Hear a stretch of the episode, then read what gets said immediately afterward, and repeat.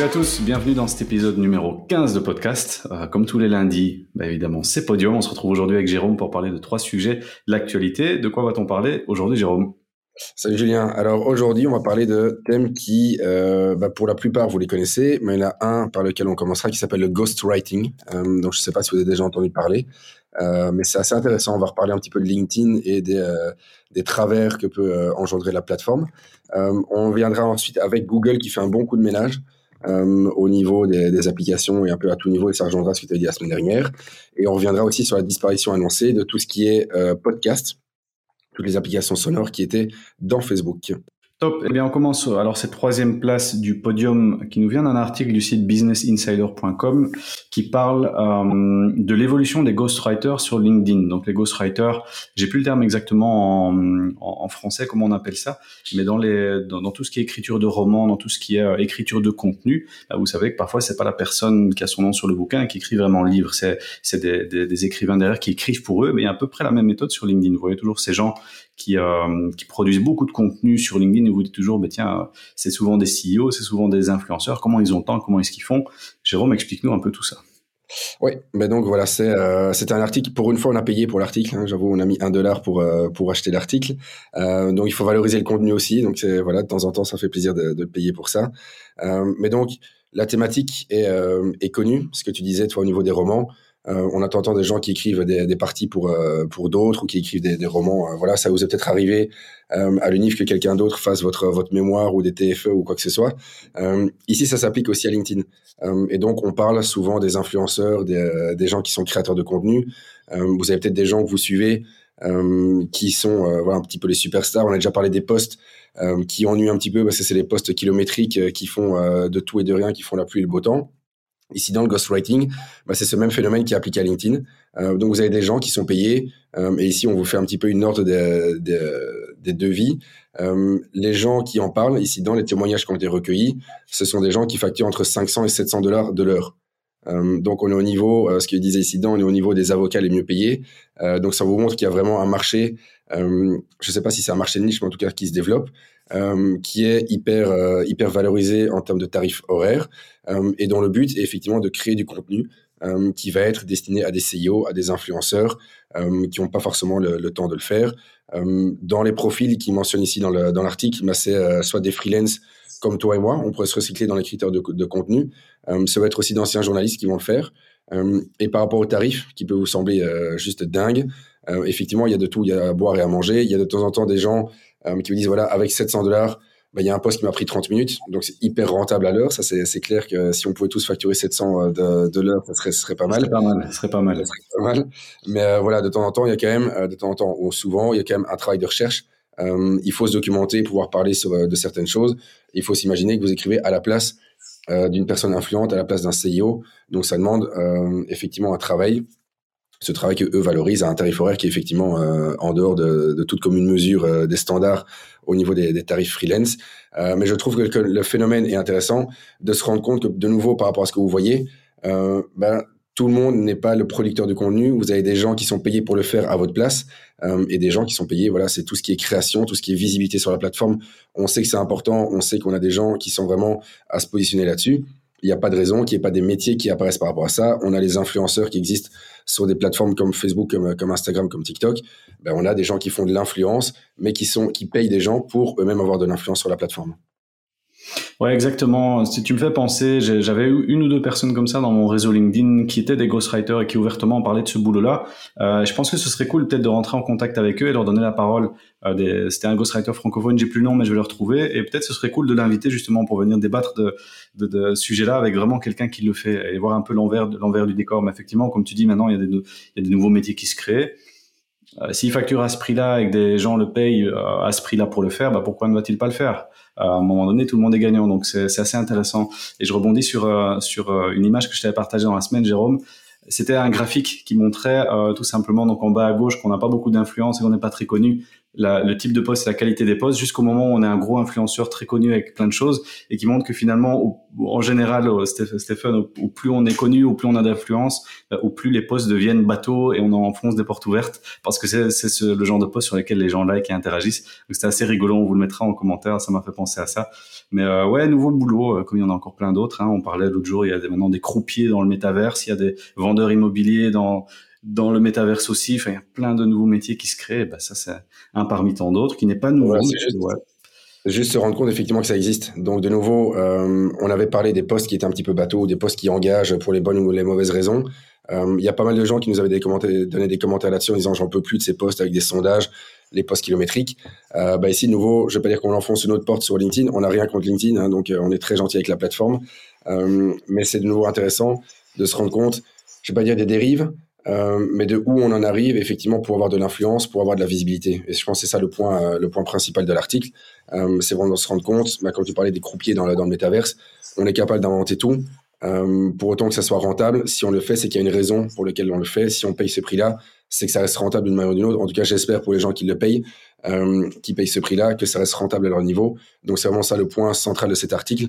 Et donc si le sujet vous intéresse, effectivement, on peut essayer de retrouver le contact que tu avais dans ton, dans ton LinkedIn de, de ce ghostwriter pour voir un petit peu. Euh, c'est un peu comme les spin doctors, hein, si vous voulez, en politique. C'est les gens qui vont écrire des discours, qui vont faire les choses pour vous, qui vont vous positionner. Donc il faut l'imaginer à ce niveau-là aussi de, au niveau de LinkedIn. Donc si vous avez d'autres sources sur le sujet, si vous connaissez des gens qui le font, n'hésitez pas à le partager avec nous aussi.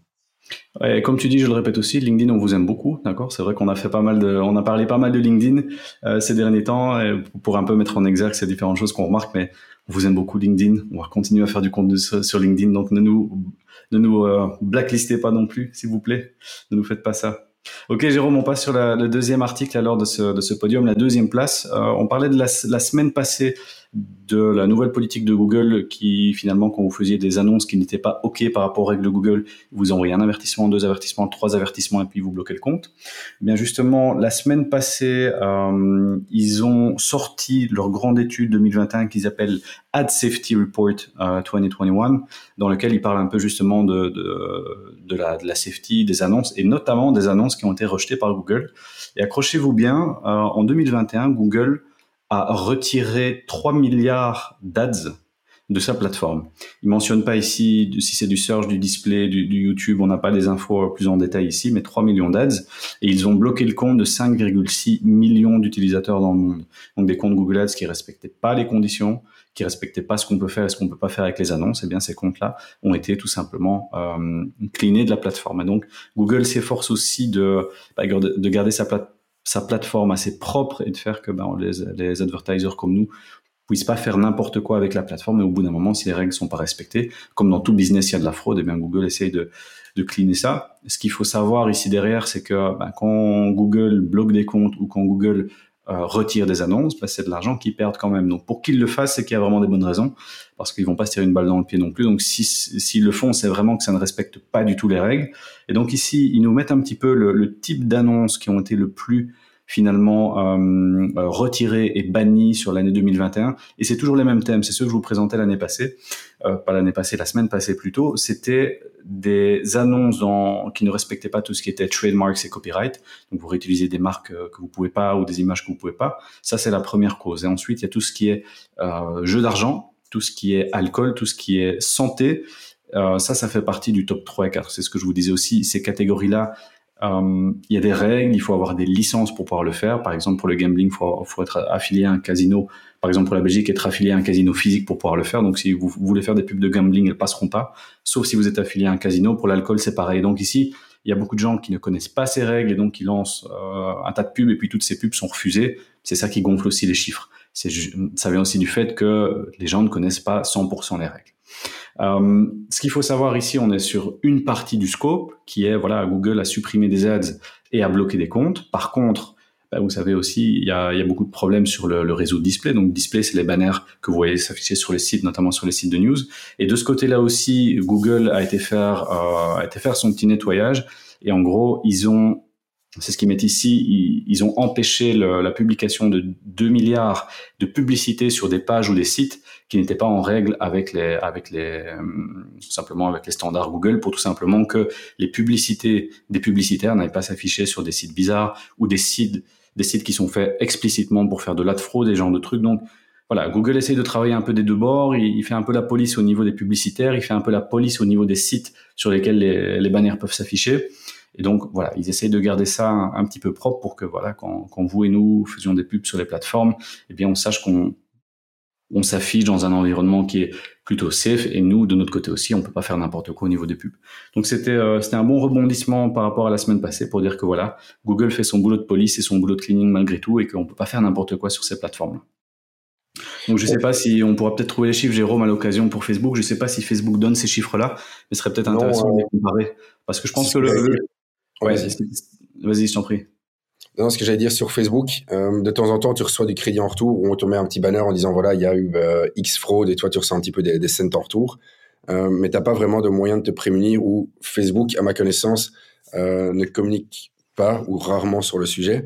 ce qu'il faut par contre faire attention, je rejoins deux points que, que tu as mentionnés ici dedans, notamment au niveau des pubs le fait de mentionner Facebook ou Instagram dans votre pub, automatiquement votre pub est coupée. Donc au niveau trademark, vous n'avez pas le, droit de citer venez liker ma page Facebook euh, ou venez cliquer sur Facebook. C'est des choses qui sont euh, en dehors des, guidelines. Et donc c'est important effectivement quand vous faites des publicités euh, ou si vous travaillez avec une agence, que l'agence soit au fait des règles qui sont essentielles ou basiques sur la plateforme pour pas vous vendre une recommandation qui de toute façon n'est pas applicable derrière. et un autre point qui est important, c'est aussi de se prémunir de certains clics frauduleux, et tu en as parlé. Euh, dans tout ce qui est placement au niveau de, du Meta Business Manager, on a l'audience network, donc le réseau partenaire, qui vous permet de faire la publicité de nouveau en dehors de la plateforme sur laquelle vous êtes, donc en dehors de Facebook ou en dehors d'Instagram. Euh, on le sait et d'expérience, dans 99% des cas, c'est des clics qui sont frauduleux.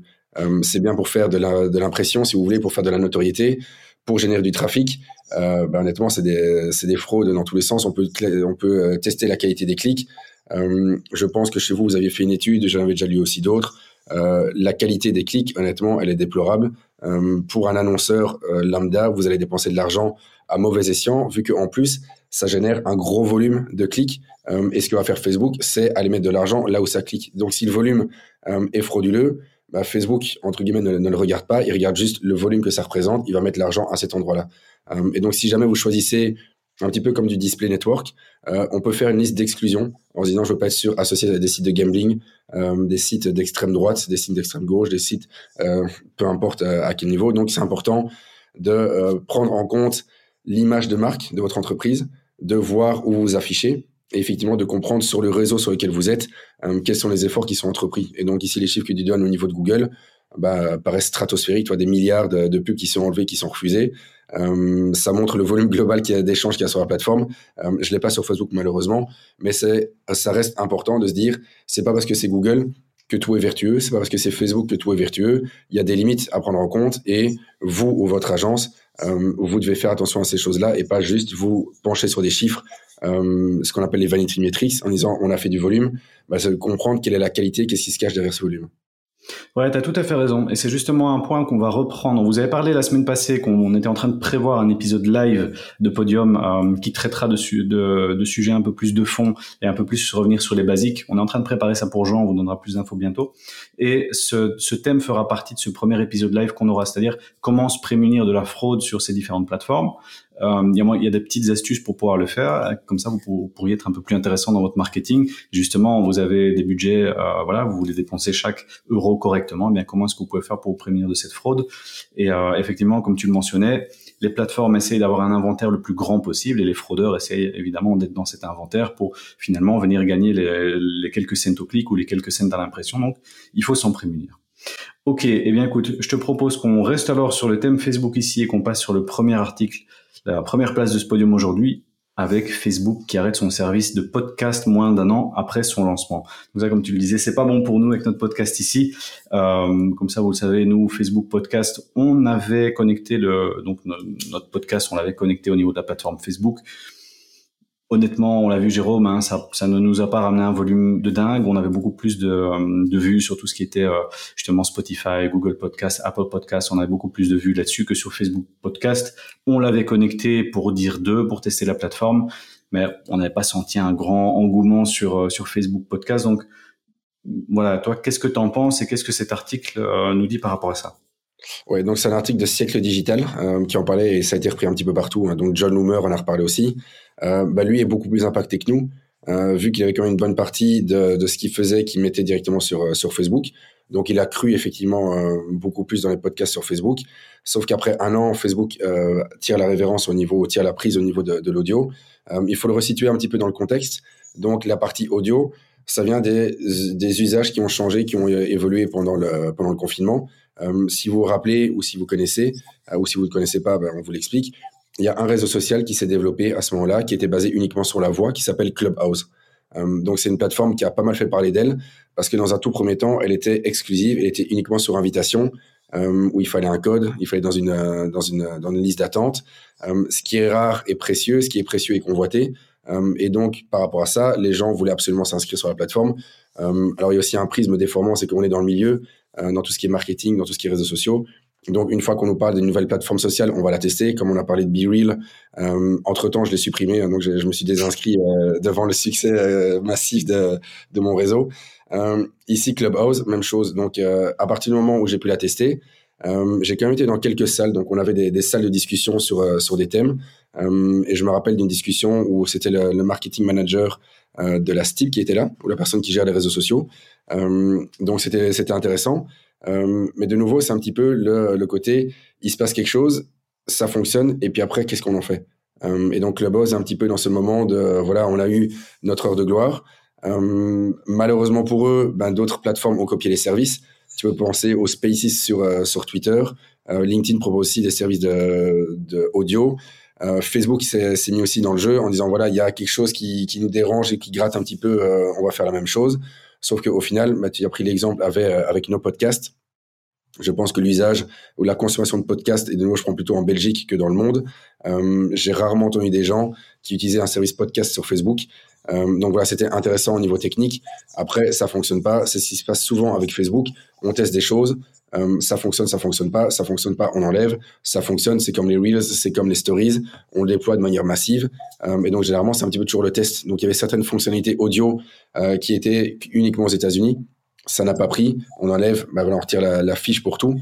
Donc c'est intéressant, je pense, de voir que même Facebook fait des, des, retours en arrière sur certaines choses. Après, ce que dit l'article, euh, c'est que c'est peut-être une volonté de Facebook aussi de se concentrer sur ce que eux considèrent comme étant le futur, comme étant leur nouvel enjeu, qui est le métaverse, euh, d'où le changement de nom, d'où tous les positionnements qu'on entend, euh, d'où tout ce que Zuckerberg peut annoncer pour le moment. Donc c'est peut-être effectivement le next big thing au niveau de, de, Facebook, plutôt que de se concentrer ou de se dilapider en termes d'attention sur d'autres d'autres sujets.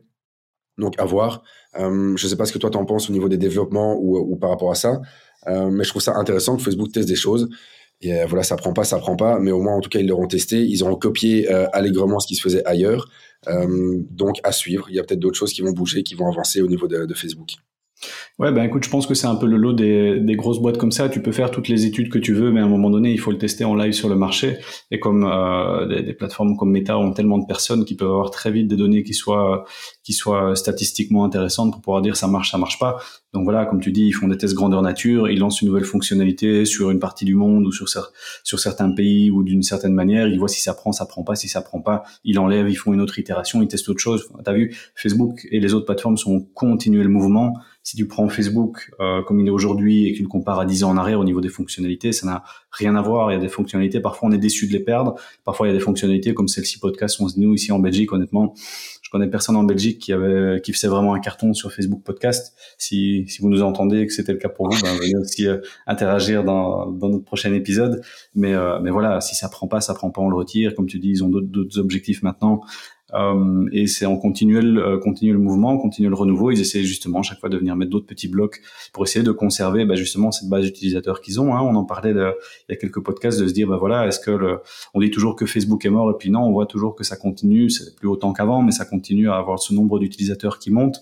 Et bien voilà, pour garder les utilisateurs sur la plateforme, à un moment donné, il faut se renouveler, il faut amener de nouvelles fonctionnalités, de nouvelles choses. Et podcast en était une. Euh, mais voilà, ça marche pas, il la retire. On a déjà le cas sur Instagram avec d'autres d'autres fonctionnalités. Donc euh, pas surpris, on a le cas aussi sur Google hein, au niveau des campagnes, même au niveau des des, des, des, outils publicitaires.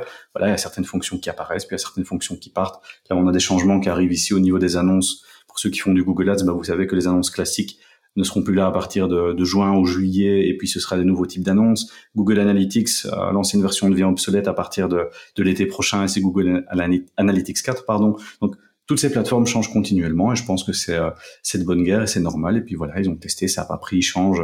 Je pense qu'au vu des chiffres euh, et du bilan financier de la semaine passée, ça leur a pas fait trop mal au portefeuille.